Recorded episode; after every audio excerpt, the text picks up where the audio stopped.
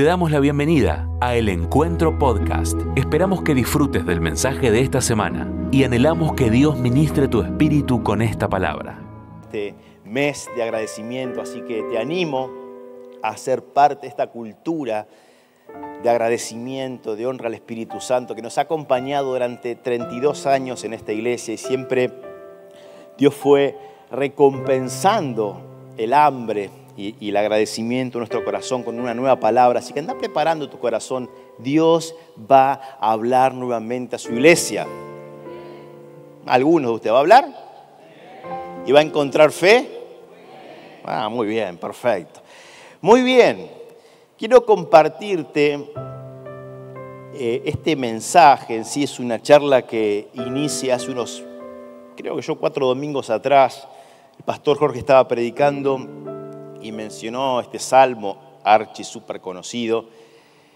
E inició en ese momento una charla eh, del Espíritu Santo, que mucho nos ha pasado estar en un ambiente espiritual y de repente hay una palabra, un versículo, un momento, algo, una impresión que Él te da.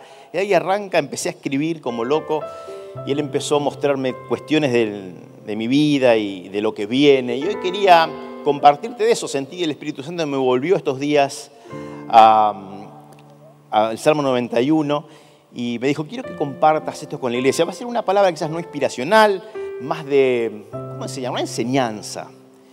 Eh, no soy quizás en edad más grande que todos los que están acá presentes, pero creo que sí que viene de un corazón de padre, del padre de, las luces, y creo que es como una enseñanza. Me imagino que eh, yo no, tuve quizás esta oportunidad de sentarme con mi papá y que me a explicar estas cuestiones. Mi papá es un hombre de Dios, pero no, no, teníamos esa relación tan cercana antes. Pero si hubiera sido, creo que este hubiera sido un mensaje que un padre le podría dar a un hijo. Y así lo recibí yo de parte de Dios, ¿no?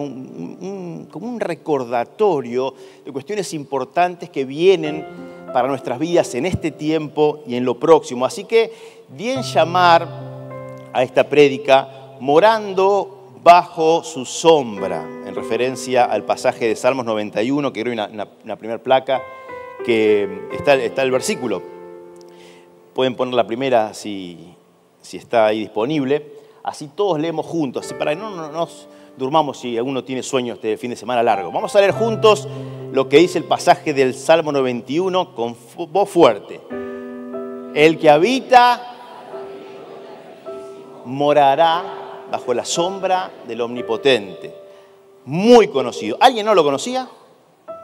Ah, todos lo conocíamos, básicamente. Bien, vamos a recordarlo. El que habita al abrigo del Altísimo morará bajo la sombra del Omnipotente. Si leemos el encabezado del Salmo 91 en la palabra de Dios, vamos a encontrar que dice, morando bajo la sombra del Omnipotente. Y si algo creo humildemente que vamos a necesitar o estamos necesitando para la, vida de hoy, las cosas que pasan, los escenarios que se están formando a nivel global, lo que ustedes ya saben, no, no hace falta que me meta en eso. Hoy todo el mundo dando explicaciones de, las, cuestiones políticas, no políticas, espirituales, pero se está formando hoy, creo que todos los presentes podemos coincidir en esto, que hay un escenario que aterra, más allá de que tengamos o no tengamos entendimiento de lo que viene, a todos en parte nos llama la atención, nos moviliza. Y creo que hay algo que podemos coincidir también esta noche, es que para vivir y enfrentar lo que viene necesitamos más que nunca morar bajo la sombra de Dios, que es ni más ni menos que vivir bajo su protección. Esta palabra también hace alusión a este momento en el cual el pueblo de Israel sale de Egipto hacia el desierto. Dios había, les había prometido, después de 400 años de esclavitud, sacarlos de una tierra de debilidad para llevarlos a lo que es hoy la tierra de Canaán, donde están en Israel hoy, donde hay el conflicto bélico que se desarrolló estos días, se está desarrollando estos días. En ese trayecto que estaba calculado, según los que estudian esto, se podía realizar en 11 días, ellos quedaron 40 años dando vueltas, 40 años en el desierto, un desierto que tenía la particularidad de tener muchísimo sol y muchísimo calor durante el día y muchísimo frío por la noche. Por eso Dios eh, en protección de su pueblo, obra justamente una nube para, que los acompañe y los dirija durante el día y los guíe, y una columna de fuego para que los acompañe de noche. Hace alusión a esa imagen. Entonces este salmo trae esta imagen, ¿no? Y nos llama o por lo menos nos da la línea de cómo hacer, ¿no? Entendemos todos que para enfrentar lo que viene sobre todo, necesitamos vivir bajo la sombra de Dios, bajo la protección del omnipotente, del que todo lo puede. Y si vemos este salmo, palabra por palabra, podemos entender que hay una condición y luego una recompensa. La condición es la primera, el que habita al abrigo del Altísimo, esa es la condición, morará bajo la sombra del Omnipotente. Esto quiere decir que para morar bajo la sombra de Dios, bajo su protección, debemos primero habitar al abrigo del Altísimo. Hay una placa, la número 3, que les pedí a los chicos, se la pasé esta tarde, ¿no? ahí lo puse, ¿no? El que habita al abrigo del Altísimo, y la palabra abrigo hace referencia a frío, nadie se abriga cuando hace calor, ¿no? Y también puse que el, abrigo se da en intimidad, es ese abrigo que se da en el abrazo, por ejemplo, es la imagen profética que Dios me mostró al momento de ver esta, esta palabra a la luz de lo que le quiero compartir hoy, ¿no? El abrigo de Dios tiene que ver con este acto íntimo de abrazarnos, de cubrirnos del frío. Morará bajo la sombra del Omnipotente. Y nadie busca una sombra en invierno, nadie, busca una sombra cuando hace frío, todos buscamos sombra cuando hace muchísimo calor, todos buscamos sombra cuando estamos expuestos al fuego. ¿sí? Entonces, para iniciar esta charla quería hacer mención de estas dos cuestiones. ¿no? En este pasaje se, nuclean las dos, se juntan estas dos, el frío, el calor. El abrazo íntimo y el fresco que necesito justamente son dos imágenes completamente contrarias. ¿no? La cercanía extrema a una persona es la única manera de recibir su abrigo. Y alguien que sabe muy bien de esto son las esposas, ¿no? En invierno. Las esposas en invierno buscan a sus esposos en invierno. Con los piecitos a menos 20 grados uno está ahí durmiendo, termina de dar gracias a Jesús por este día y de repente sentís una pierna, menos 50 grados de hielo en, la espalda. Y uno dice, la tribulación llegó. Bueno, no, no, no, es la esposa. Entonces, la esposa sabe bien de esto. ¿Cómo hago para que me abriguen? Se acerca. ¿Vieron que generalmente el esposo que quiere que se acerquen y la esposa quiere que se alejen? no me pasa a mí, cuentan por ahí.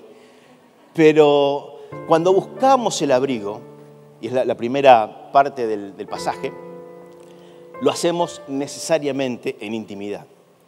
Para recibir el abrigo de alguien necesito acercarme a él. Empezás a entender lo que te quiero, a dónde apunto. Para recibir el abrigo de Dios es necesario que te acerques al Padre. Nadie que no viva primeramente, según el pasaje, ¿no? Nos está diciendo, en cercanía, en abrazo íntimo, en relación a Dios, puede luego experimentar su protección. ¿Cuántas veces hemos sentido, pero ¿dónde está Dios? ¿Dónde está Dios? ¿Dónde estuvo Dios en tal momento en mi vida? ¿Por qué me sucedió lo que me sucedió? No es que tenga todas las respuestas, pero muchas de esas respuestas tienen que ver con lo que el pasaje dice. A veces queremos la protección, vivir bajo la sombra del Omnipotente, pero no somos de los que viven abrazados al abrigo del Padre. Y para poder experimentar este continuo vivir a la sombra del omnipotente, del que todo lo puede, que lo puede cambiar todo de un día para el otro, necesariamente debemos ser de los que viven en intimidad con Dios. Hay una cuarta placa que les mandé a los chicos, que tiene que ver con esta indicación bíblica que nos da Hebreos. Cuatro. Por tanto, fíjense lo que dice, acerquémonos confiadamente al trono de la gracia, ¿para qué? Para alcanzar misericordia y hallar gracia para cuando necesitemos ayuda. Nuevamente las escrituras nos hablan de que cada vez que queramos la protección, la ayuda del Dios Todopoderoso, la manera de hacerlo es acercarnos confiadamente. Una cercanía, que es una cercanía que busca el abrazo, el abrigo, el estar íntimamente relacionado a Dios.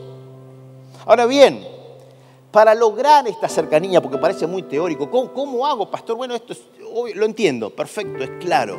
Ahora, ¿cómo hago en la práctica, en el día a día, para acercarme a Dios? Yo vengo a la iglesia, creía que eso era acercarme a Dios. Y no es que no lo sea, pero no es lo suficiente. Es una condición necesaria, sin duda, venir a ambientes en los cuales vos puedas encontrarte con la persona de Dios, pero no es lo suficiente como para que vos puedas abrazarte y abrigarte con la persona de Cristo. Y en esta línea de poder quizás transmitirte mi experiencia personal y lo que entiendo que la palabra dice de cómo correr al abrigo del Padre para luego entonces sí morar bajo su protección, es que encontré estas seis, a ver, es como una escalerita, ¿no? Por llamarlo, le pasé una placa, hay una placa, puedan ponerla. Es una, mm, a ver, un camino quizás que te puede servir para acercarte al Padre, que más allá de que sean seis pasos, no sé si son todos los pasos, pero creo que quien viva una vida con esta cadencia de cuestiones espirituales, sin duda, sin duda, estará muchísimo más cerca de Dios y muy cerca del abrigo del Padre que quien no lo haga. Y empieza esta escalerita con la fe, son seis pasos, fe, conocimiento, adoración, la adoración nos hace abrazar sus planes, la obediencia y la santidad. Ahí en Hebreos 11:6 tenemos luz sobre estos dos primeros pasos, la fe y el conocimiento. Dice la palabra que sin fe es imposible agradar a Dios. Es necesario que el que se acerca a Dios crea que Él existe. El primer gran paso para que vos puedas siempre con miras a obtener su protección, vivir bajo su sombra, que es un poco el objetivo del mensaje, es que vos tengas fe. Fe. Sin fe es imposible agradar a Dios. El que se acerca a Dios necesita creer que Él está. Es el primer gran paso. Ahora uno me puede decir, pero no creo. Yo te entiendo, pero no creo. Ahora, de la, fe, la palabra fe, hay una gran distinción con lo que la gente cree que es la fe y lo que la fe es realmente. La gente cree que la fe es algo que nace en el corazón del ser humano, es una cuestión de creencia espiritual y que yo la puedo depositar en algo. Pero la Biblia nos dice algo completamente distinto de la fe, de este tipo de fe. La fe que te acerca a Dios, la fe que te permite vivir esta cadencia que acabamos de ver, que es la que te termina acercando al Padre, es una mm, creación directa de Dios Padre. Dice la palabra de Dios que la fe, ¿cómo viene? ¿Viene por él? Oír. ¿Y el oír por qué? Por la palabra de Dios. La fe entonces viene por el oír y el oír por la palabra de Dios. O sea que la fe no se genera en el corazón del ser humano. El ser humano lo que puede generar en todo caso es esperanza en. Pero la fe es un producto del reino de los cielos y que solo se obtiene por gracia. Solo se obtiene por gracia. Nada puedes hacer vos, nada puedo hacer yo para hacerme de esa fe por lo menos la inicial. Yo puedo alimentar ese fuego para que la fe crezca, ahora vamos a ver cómo hacerlo, pero no hay nada que yo pueda hacer para iniciar eso. Si eso fuera así, si yo por mí mismo pudiera generar fe, no hubiera sido necesario el sacrificio de Cristo en la cruz. Si yo mismo como ser humano pudiera ser el creador de la fe, ¿para qué necesito un Salvador? ¿Para qué necesito un Dios interviniendo en la historia, si soy yo el que puedo salvarme a mí mismo por medio de la creación de la fe. Pero la fe de la que habla la palabra, que es el primer paso de la escalerita descendiente, que te va a llevar a vivir una vida íntima, vivir al abrigo del Padre, es una fe que solo viene por el oír y el oír la palabra de Dios. Por eso te decía, si bien no lo mencioné en la escalera, que estar en ambientes espirituales es un requisito. Es un requisito. ¿Por qué es un requisito? Porque es el lugar en el cual la palabra de Dios es predicada ampliamente. Esta noche, por ejemplo, esta tarde, quienes están en este lugar están escuchando la palabra de Dios. En lo que va de la prédica, los primeros 10 minutos, he escuchado ya cinco pasajes de la palabra de Dios. Y la fe, y no lo hago porque no sé qué decir, no lo hago porque lo digo intencionalmente porque sé que la palabra de Dios genera fe en tu corazón. Genera fe en tu corazón. Esa fe que viene justamente por el oír y el oír la palabra de Dios. Y entonces es este pasaje de Hebreos que nos dice que la, la primera parte nos dice que sin fe, primer paso, es imposible agradar a Dios. Y que si yo me acerco a Dios, necesito creer que Él existe. Pero me encanta que este pasaje nos da luz sobre el segundo paso, que es conocerlo, que es conocimiento. Dice que la fe es necesario que, lo conozca y crea que Él existe, y que Él que es galardonador, que Él premia a los que lo buscan. Por lo tanto, ahora entiendo que no solo Dios me pide tener fe, sino que además me dice que lo conozca y Él me empieza, Él se empieza a mostrar por medio de la palabra quién es. Es un Dios que ama derramar bendición a quienes se acercan a Él. Es imposible llegar a una relación íntima con Dios sin fe. Pero tampoco es posible llegar a una relación íntima con Dios sin conocerlo. Por eso digo que esta cadencia de la cual te estoy mencionando, pueden poner la placa ahí, más que yo, yo sé que soy hermoso, pero la placa es más linda todavía. Eh, poner la, la cadencia de los seis eh, pasos. La fe necesariamente va a llevarte al conocimiento.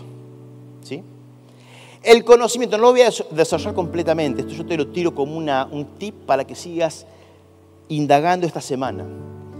La fe te va a llevar al conocimiento, al conocimiento de la persona de Cristo. El conocimiento de Cristo, el conocer que es un Dios bueno, por ejemplo, que premia a los que lo buscan, te va a llevar a adorarlo a reconocer sus virtudes. El reconocer sus virtudes, adorarlo, te va a llevar a abrazar sus planes. Cuando vos veas que los planes de Dios y entiendas que los planes de Dios no solamente Dios es un Dios bueno, sino que además sus planes son de bendición para mi vida, para tu vida. Por ejemplo, porque pensamientos de bien tengo sobre tu vida y no de mal. Y planes de Dios incluyen tu bendición, incluyen tu salvación, incluyen tu sanidad, incluyen tu liberación, incluyen tu familia. Entonces es que es tan fácil abrazar sus planes. Y cuando vos logras abrazar los planes de Dios, entonces es que es muy fácil obedecer. Es muy fácil obedecer.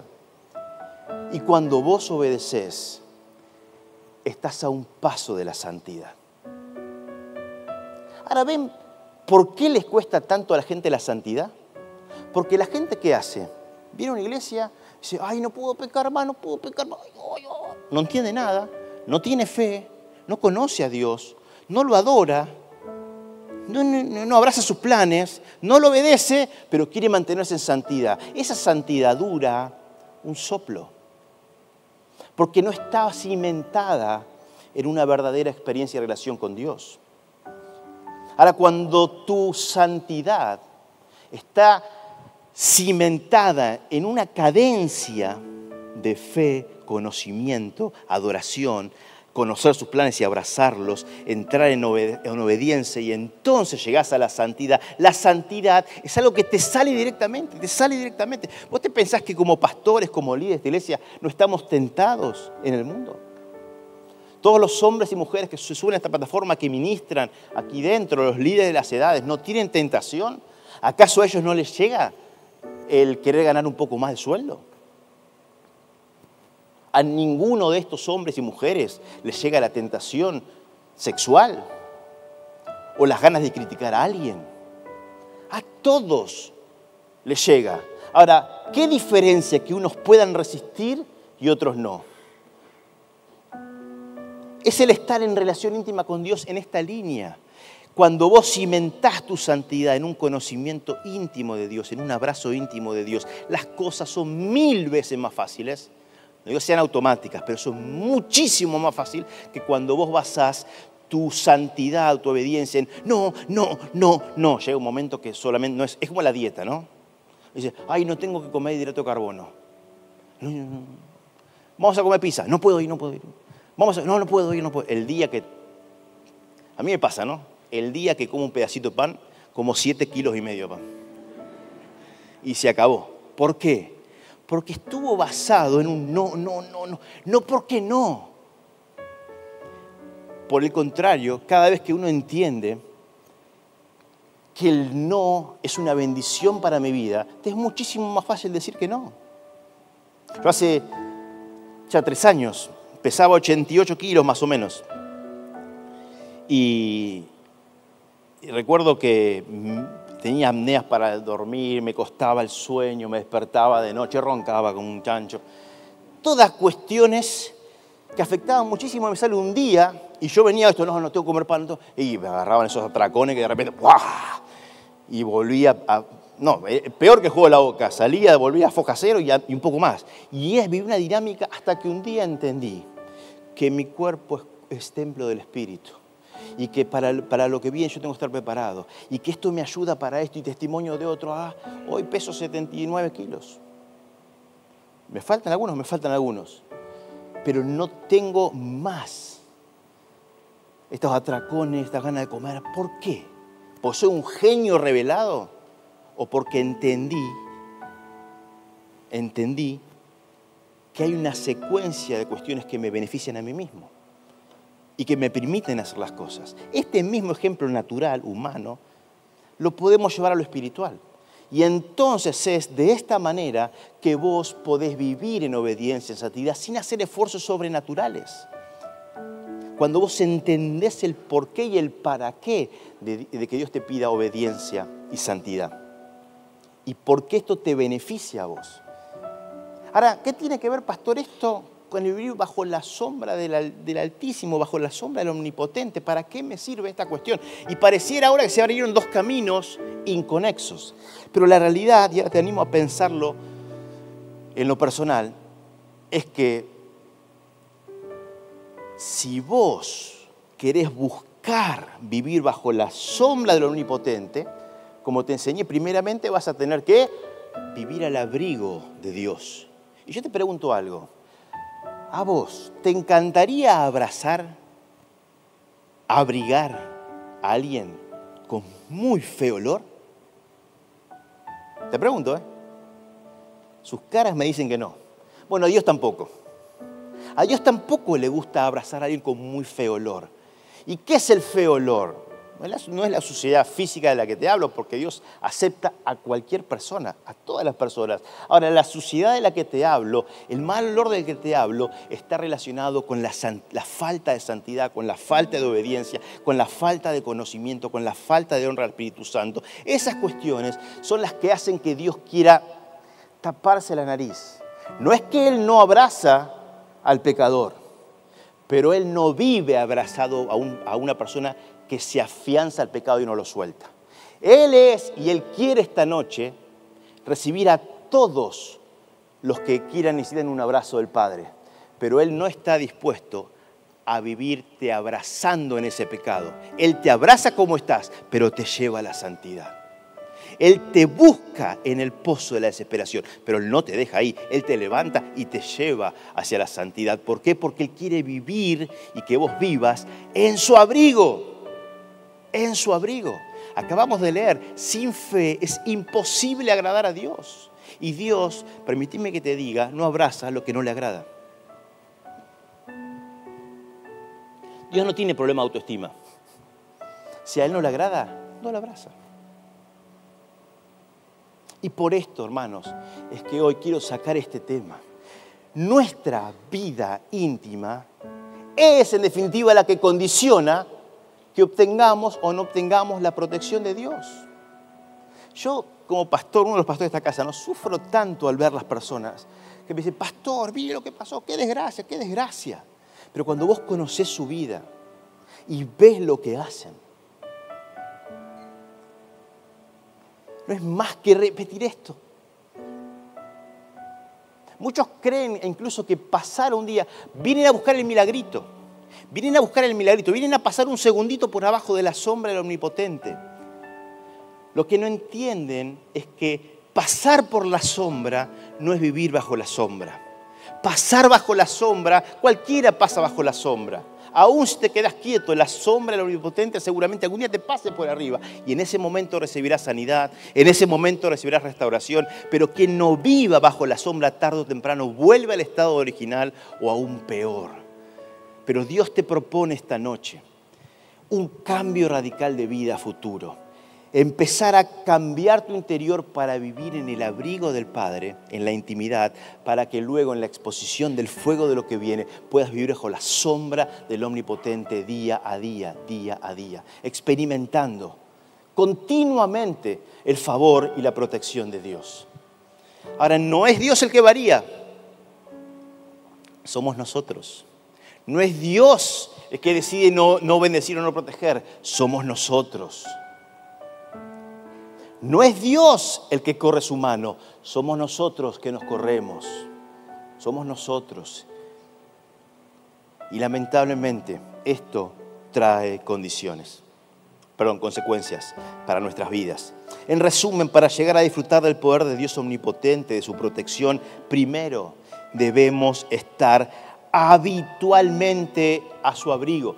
Busqué esta palabra, ¿no? Habitar. Habitar tiene que ver con hábito y quiere decir vivir constantemente, estar repetidamente en un lugar.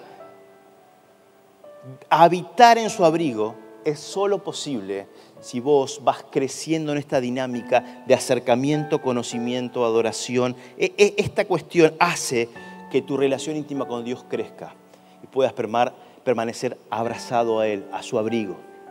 Hermanos, no hay nada que los pastores, líderes de esta congregación querramos más que ver a nuestras ovejas protegidos, felices, benditos, prosperar en todo lo que hagan. Nuestros ministerios crecer, nuestras economías crecer, las personas ser sanas. ¿Qué anhelaríamos más? Ahora no es la sombra del omnipotente, no es la oración de un pastor un domingo. La sombra del omnipotente es la consecuencia de la obediencia en una vida íntima y para lo que viene, hermanos, para lo que viene. Esto se vuelve clave, absolutamente clave. Ahora te pregunto, ¿cómo es vivir bajo la sombra del Omnipotente? ¿Acaso significa no, tener problemas? ¿Eso es la sombra del Omnipotente? ¿No tener problemas? En ninguna manera, no lo vas a encontrar en la palabra. Dios no nos promete la eliminación de los problemas. Nadie se pone debajo de la sombra buscando eliminar el sol. Y eso tampoco es lo que Dios hace. Todos nos ponemos bajo la sombra de un árbol o de un edificio buscando eliminar los efectos que ese calor nos produce. Y lo mismo es lo que Dios quiere hoy decirte. Dios no va a eliminar tus problemas. Dios no va a eliminar los problemas de la sociedad. Dios no va a eliminar el fuego de lo que viene para su iglesia y para tu vida y para mi vida. Ahora, lo que Él sí va a hacer es protegerte con tu sombra. Y esto lo va a hacer no porque vos y yo seamos santos de su devoción, ni unos genios. Lo va a hacer porque Jesucristo se lo pidió. Jesucristo le pidió específicamente a su Padre la oración de Juan 17:15. Padre, no te pido que los quites del mundo, sino que los guardes del mal. Y por esa oración de Jesucristo es que Dios ahora está respondiendo para su iglesia, extendiendo su mano de protección, la cual te cubre a vos y a mí con su sombra, siempre y cuando vivamos al abrigo de nuestro Padre. Hay una placa que es la número 8. Puse ahí el, pasaje este, ¿no? no ruego que los quites del mundo este mm, no ruego que quite el mundo tiene mucho que ver, no ruego que vos los elimines del sistema, que les saques los problemas, que sean personas que vivan sin ningún tipo de interferencia. Eso es lo que está diciendo Jesús. Yo no quiero que ellos sean niños consentidos, porque de serlo no serán merecedores de la gloria que viene para ellos. Pero así como te pido que no los saques del mundo, te pido que los protejas del mal. Hay una protección de Dios sobre la vida, sobre la familia, sobre los ministerios de aquellos que viven en obediencia íntima a Dios, que está garantizada y disponible para todos aquellos que viven al abrigo de Dios. Ahora, ¿vivís al abrigo de Dios? Porque si yo hoy hago levantar la mano, ¿quién quiere vivir bajo la sombra del Omnipotente? No creo que nadie deje su mano abajo. Ahora si pregunto en lo íntimo de tu corazón y tus pensamientos, ¿vos vivís todos los días al abrigo del Altísimo? Ah, eso es otra cosa. Eso es otra cosa. Y entonces quiero ahora sí ya llevarte a, lo última, a la última parte del mensaje. En donde se vinculan dos, dos pasajes. Este Salmo 91 nos va a dar las respuestas, pero hay un momento en el cual Pablo, en la, carta, la segunda carta a los Corintios, introduce una realidad que creo yo es la que va a regir, ya la rige, pero va a regir de aquí en adelante nuestras vidas espirituales. Y hoy, hoy es una suma de verdades. Le decía a, a ¿cómo es la palabra que vas a hacer? No, no va a ser inspiracional. Le dije a Gloria, hoy no va a ser para tomar decisiones, hoy va a ser confrontativa. Hay palabras que son de amor, me encantan. Las que más me, me, encantan son las que tienen que ver cuando cuento cuentos. A mí me encanta contar cuentos, soy un contador de cuentos. Pero Dios me dijo, hoy no vas a contar ningún cuento hoy vas a confrontar. Y yo, pero Señor, déjaselo a Jorge eso. Dáselo a otro. Va a ser vos. Y vas a confrontar a mi iglesia con esta verdad. Con la verdad que viene para los próximos días, para los próximos meses, para los próximos años. Porque es necesario que mi iglesia abrace esta verdad. Que para morar bajo la sombra del hombre potente, le es necesario primeramente vivir en el abrigo, en lo íntimo. Nadie que no sea capaz de habitar en el abrigo podrá gozar de la sombra, de la protección del omnipotente. Y esto se hace con esta cadencia que te acabo de decir. Fe, que te lleva a conocerlo, que te lleva a adorarlo, que te lleva a abrazar sus, planes, que te lleva a obedecerlo y que te lleva a la santidad. Esa dinámica, hermanos, es la que te garantiza vivir de continuo en presencia del Padre de continuo en presencia del Padre. Pero vamos a la placa número 9, un pasaje muy, muy, muy conocido, que es 2 Corintios 4, 7, y dice lo siguiente. O sea que tenemos frente a nosotros eh, dos alternativas. Y acá no se ve el... bueno, no tengo acá el, pasaje. Tenemos dos alternativas que lo vamos a ver ahora, ¿no? Tenemos placa acá. Dice, pero tenemos este tesoro, el Evangelio, la persona de Dios, las promesas, todo lo que hemos aprendido en este tiempo de lo que hay en Dios y de lo que viene, en vasos de barro para que la excelencia del poder sea de Dios y no de nosotros. Y presta muchísima atención a partir de acá que estamos, ¿qué dice? Atribulados. En todo, mas no angustiados. En apuros, mas no desesperados. Perseguidos, mas no desamparados. Derribados, mas no destruidos. ¿Sí? Hay una placa, la placa número 10, que dice un poquito un resumen de esto, ¿no? Si la pueden poner la placa número 10, así nos quedamos bien, bien en claro. Y yo le puse que este es el modelo, hay dos modelos, como te acabo de decir, el modelo que Dios quiere para nosotros y el modelo que el sistema quiere para nosotros. Yo te voy a ayudar a elegir entre uno de los dos. ¿no? El modelo que Dios quiere para nosotros es este, propuesta, no, la anterior, la anterior, la 10, este, el modelo de los vasos de barro. Dice el pasaje de 2 Corintios 4 que estamos atribulados, pero no angustiados, que estamos en apuros, pero no desesperados, que estamos perseguidos, pero no desamparados, que estamos derribados, pero no destruidos. Hay un modelo de vida de Dios para vos y para mí que tiene que ver con una pérdida frente al sistema, una pérdida frente al sistema. Nadie que quiera vender un evangelio va a decirte esta verdad. la verdad que Pablo propone para la iglesia de Cristo. Una vida que busca tener tribulaciones, una vida que busca estar en apuros, una vida que busca estar perseguido y una vida que busca estar derribado. Parecieran palabras que mejor olvidárselas. Pero sin embargo, el apóstol Pablo dice que este es el diseño de Dios para tu vida, para mi vida. Vasos de barro lo llama, para que la gloria sea del mensaje y no del utensilio.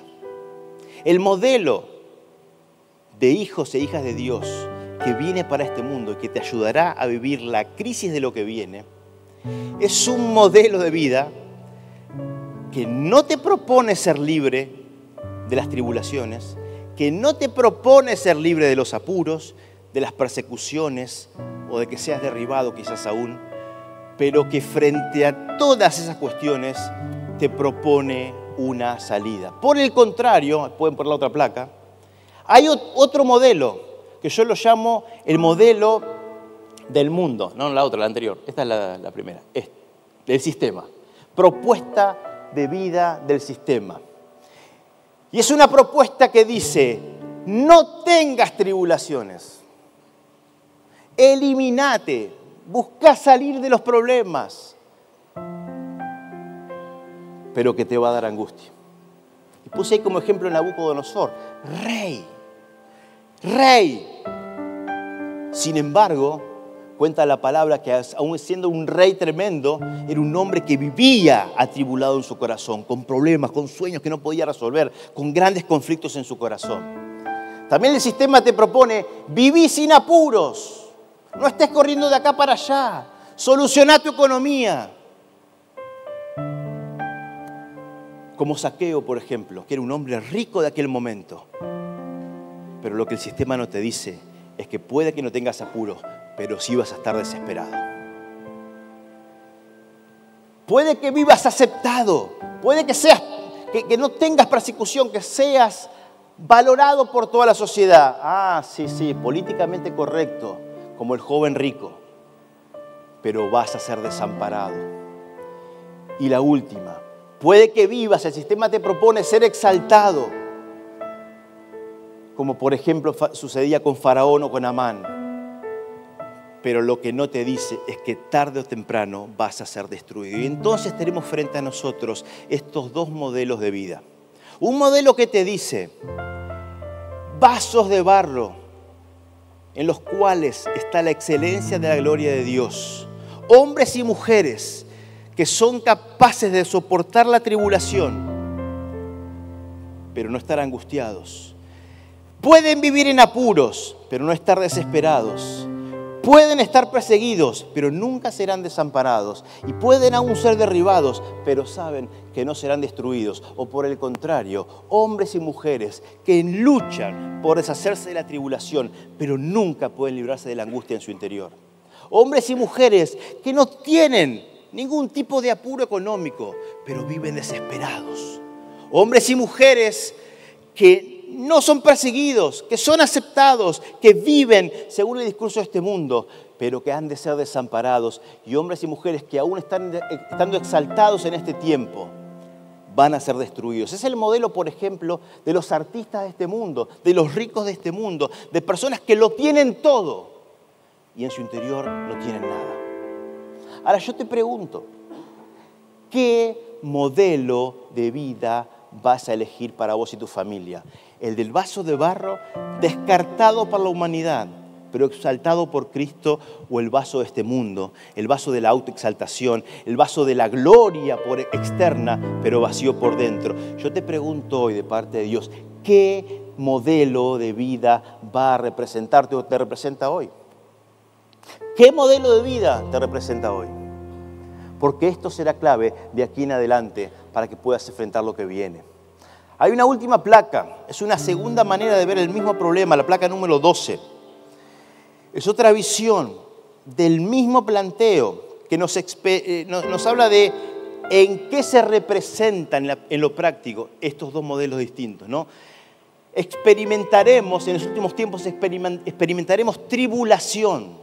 Tribulación. ¿Saben lo que significa, según la diccionario, la tribulación? Son crisis o pruebas morales o de índole espiritual.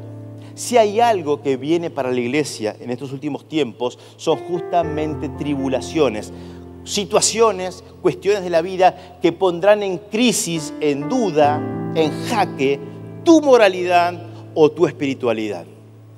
Esto es lo que hace que muchos entonces quieran rechazar estas cuestiones. Mira, yo no quiero entrar en conflicto. A mí no me interesa opinar sobre el aborto, no me interesa opinar sobre la homosexualidad, no me interesa opinar sobre Israel, no me interesa, no me interesa, no me interesa. A mí déjenme tranquilos. Evitan la tribulación lo que no pueden evitar jamás es la angustia que vive en su interior, porque el sistema, como te dije antes, te propone librarte de las tribulaciones, pero no te dice que te va a llenar de angustia. En los últimos tiempos estaremos en apuros, hermanos. Estaremos en apuros. Vale que lo aceptes hoy. Quien te proponga desde el Evangelio que todo lo que viene para este último tiempo es maravilla, te está mintiendo. La misma palabra contradice el mensaje. Sabemos que lo que viene para la iglesia es un tiempo de apuros y los apuros representan en este modelo pruebas de tu sustento y de tu economía. El sistema te dice, evita todo tipo de problemas económicos, llenate de dinero, invertí acá, busca la riqueza de este mundo. Dios te propone ser libre de esas cuestiones y hacer riquezas en el cielo. Lo que el sistema no te dice, que aunque vos estés libres de apuros en la tierra, vivirás desesperado como todos los que ves en esta tierra. Me ha tocado y me toca día a día ver empresarios por mi, mi actividad laboral. Si hay gente desesperada en este mundo, son todos aquellos que tienen dinero. No saben qué hacer prácticamente no duermen para saber qué hacer con su dinero, hacia dónde moverlo, cómo hacerlo crecer, cómo hacer que no se pierda. Desesperación, desesperación. Lo que parecería la herramienta lógica para librarme de la desesperación propuesta del sistema, termina siendo una mentira enorme que me lleva a una cautividad y me vive haciendo estar desesperado continuamente. El modelo también que nos propone la palabra habla de, que, en los últimos tiempos sufriremos persecución. La persecución, según lo que entiendo, representa las pruebas en nuestra esencia e identidad. Seremos perseguidos y rechazados por quienes somos y por el mensaje que tenemos. El sistema te dice, no, no te metas en eso. Rechaza todo tipo de planteo de este estilo. ¿Por qué habrías de exponerte a tal situación? Lo que no te dice que aunque vos no estés en persecución, serás desamparado cuando el Padre venga a la tierra. Y por el contrario, todos aquellos que abracemos la persecución, el rechazo, el, aceptemos esta realidad, seremos amparados por el Padre. Ahora lo vas a ver en la palabra, lo voy a cerrar con Salmo 91, al final termina dando una respuesta para cada uno de los pasajes. Todo lo que estoy diciendo tiene una respuesta en el mismo Salmo 91. Ahora yo te pregunto a vos, ¿elegirás el modelo del vaso de barro o el del vaso de exaltación? ¿Elegirás el, eh, elegirás el ser rechazado o el ser aceptado? ¿Cuál es el modelo que hoy te representa? ¿Y cuál es el modelo que a partir de hoy te representará? Por último, la misma palabra nos dice que hasta incluso podemos ser derribados y humillados en lo que viene. Esta es la más difícil. Esta es la más difícil. Y yo preguntándole a Dios, ¿y, qué representa esto? Entiendo que él me decía, estas son las pruebas sobre tu ego, sobre tu autoestima y tu vanagloria. Aún tu naturalidad puede ser derribada. Pero según 2 Corintios 4, podemos estar derribados, pero no destruidos. O vivir como el sistema, exaltados para ser destruidos. Ahora te pregunto a vos, ¿qué con vos? ¿Qué con vos? Porque yo conozco el sistema, día a día me habla, día a día vivo con él. Y si hay algo que el sistema a partir de este mismo momento te va a querer decir, es, ah, rechazaste mensaje, esto no alienta, esto no exalta, esto te tira por tierra. Ay, me está, este pastor me está llenando de pensamientos raros, claro, porque yo busco que tengas el diseño de Dios, atribulado en todo, mas no angustiado. Que estés en apuros, pero no desesperado. Que seas perseguido, pero no desamparado. Y que aún, si Dios permitiera que seas derribado, no seas destruido. Porque el, el, modelo contrario de eso, el opuesto de eso, la propuesta del sistema, busca exactamente lo contrario. Hay dos sombras, hermanos. Dos sombras la sombra del Todopoderoso, la sombra del Omnipotente, aquella que puede producirte, no eliminará los problemas, no eliminará las tribulaciones, no eliminará los apuros, no eliminará la persecución y no eliminará que estés derribado o estemos derribados. Pero sin duda es la única bendición que traerá vida a tu vida y eternidad. Por el contrario, la otra sombra, la sombra falsa, la sombra que imita, la sombra del sistema, te propone hoy no tener tribulación, hoy no estar en apuros, hoy no ser perseguido, hoy no ser derribado, ser exaltado, pero en breve vivirás las consecuencias de la angustia, las consecuencias de la desesperación, las consecuencias de ser destruido y derrotado para siempre. Entonces hoy quiero preguntarte de parte de Dios, ¿qué modelo vas a abrazar? ¿Qué modelo de vida vas a abrazar? ¿Cuál de estos dos sistemas que se proponen, cuál de estas dos sombras, cuál de estas dos bendiciones, la bendición de Jehová, la sombra del Omnipotente, la bendición de este mundo, la sombra del Satanás, vas a elegir para vivir tu vida y tu familia? Atribulados, pero no angustiados. ¿Sabes por qué? Lo dice el mismo Salmo 91 y quiero leértelo en forma expresa de la palabra.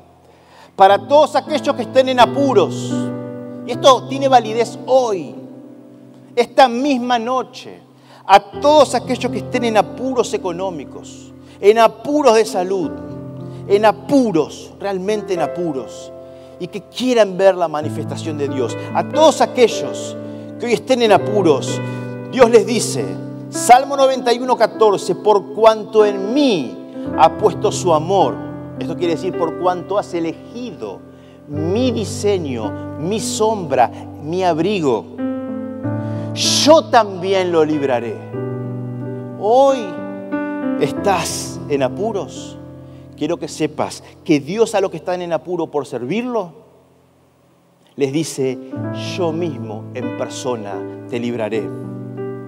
A todos aquellos que estén derribados hoy, que se sientan que después de años y años de servir a Cristo, de servir fielmente, han sido derribados y estén complicados en muchas cuestiones, y Dios te dice, yo te pondré en alto por cuanto has conocido mi nombre a todos aquellos que estén perseguidos, siendo cruzados en sus trabajos, en sus estudios, que tengan que incluso sufrir burlas por ser cristianos o por mantener una posición de santidad, Dios les dice, me invocará y yo le responderé.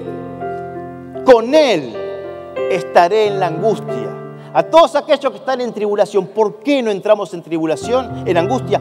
Porque Él está con nosotros en ese momento. Él está con nosotros en el momento. Y me encanta cómo termina versículo 16. Lo saciaré de larga vida y le mostraré mi salvación. Le mostraré mi salvación. Hermanos, la prueba vendrá. Con todo el amor del mundo te digo, la prueba vendrá. El fuego vendrá. El calor que consume vendrá. ¿Bajo qué sombra decidirás vivir tu vida?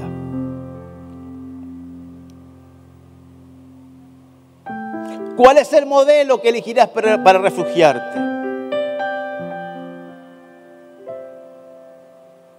La bendición de Jehová es la que enriquece y no añade tristeza con ella. El hombre, el sistema quiere darte su bendición, su aprobación. Pero hemos aprendido, muchas veces se ha predicado esta plataforma, que el que vive por la aprobación de los hombres muere por el rechazo de ellos. Es una frase conocida, pero que da sustento a este modelo de vida que Dios propone para nosotros. Porque aunque estemos atribulados, no es Dios el que te atribula, sino los hombres que no pueden angustiarte.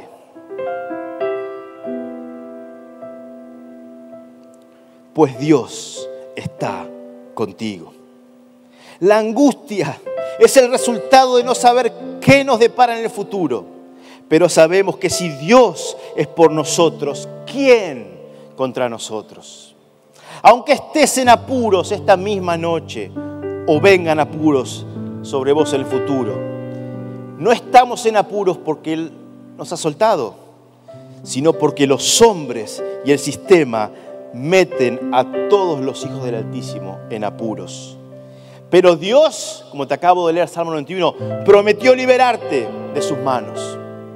Aunque estés perseguido, rechazado, no lo sos por Dios, sino por los hombres que no pueden, por más que intenten, ir contra el amparo que Dios te brinda. Y aunque incluso pueda llegar a ser derribado, nunca, jamás serás destruido porque Dios te pondrá en lo alto.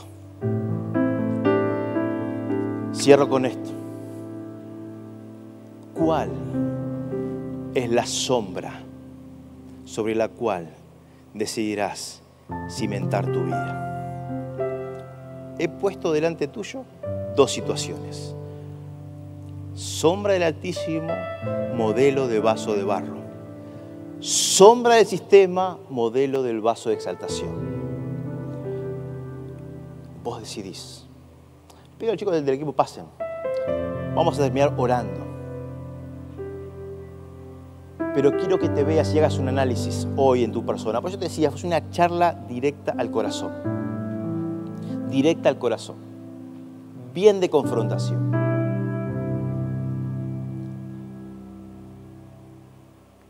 El Espíritu Santo está en este lugar y Él habla. Y ahora te pido, Espíritu Santo, que vos reveles a la mente de cada uno la aplicación de esta palabra y su estado.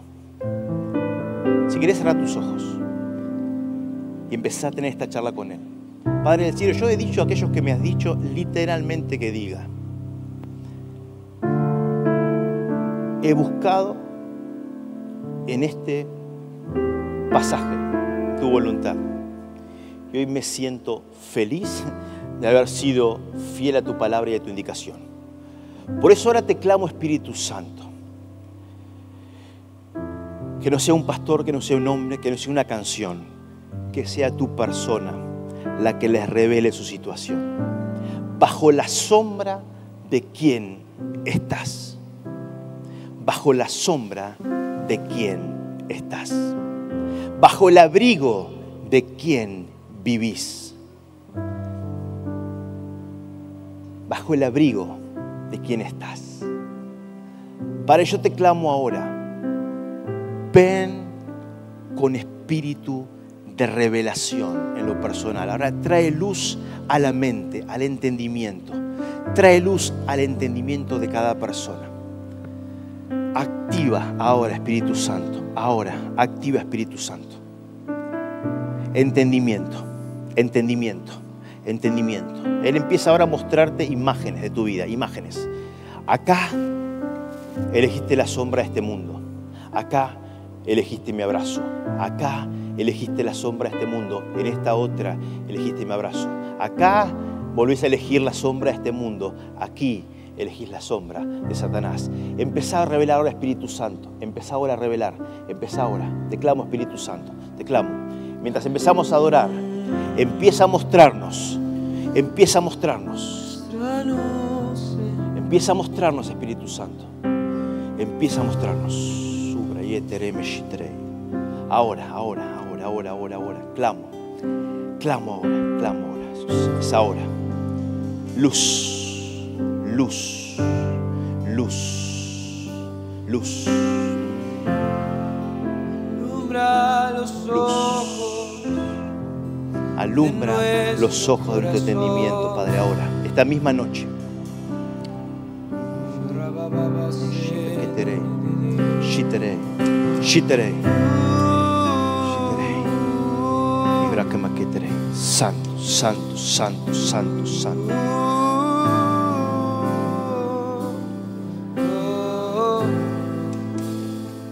Ahora despójanos de toda cuestión de este mundo, de todo amor por este mundo y este sistema, de todo amor por la sombra falsa que promete seguridad, pero angustia, que promete esperanza, pero desespera, de todo lo que prometa libertad, pero trae esclavitud. Empieza a mostrarnos aquellas cosas. Empieza a mostrarnos, Espíritu Santo, fuerte ahora, fuerte ahora. Muchas gracias por escuchar este mensaje. Es nuestra oración que el Espíritu obre en tu vida a través de esta palabra y pueda ser un canal de bendición con otros. Te invitamos a suscribirte y compartir estos mensajes. Para más información, visita nuestra web www.iglesiaelencuentro.org.ar.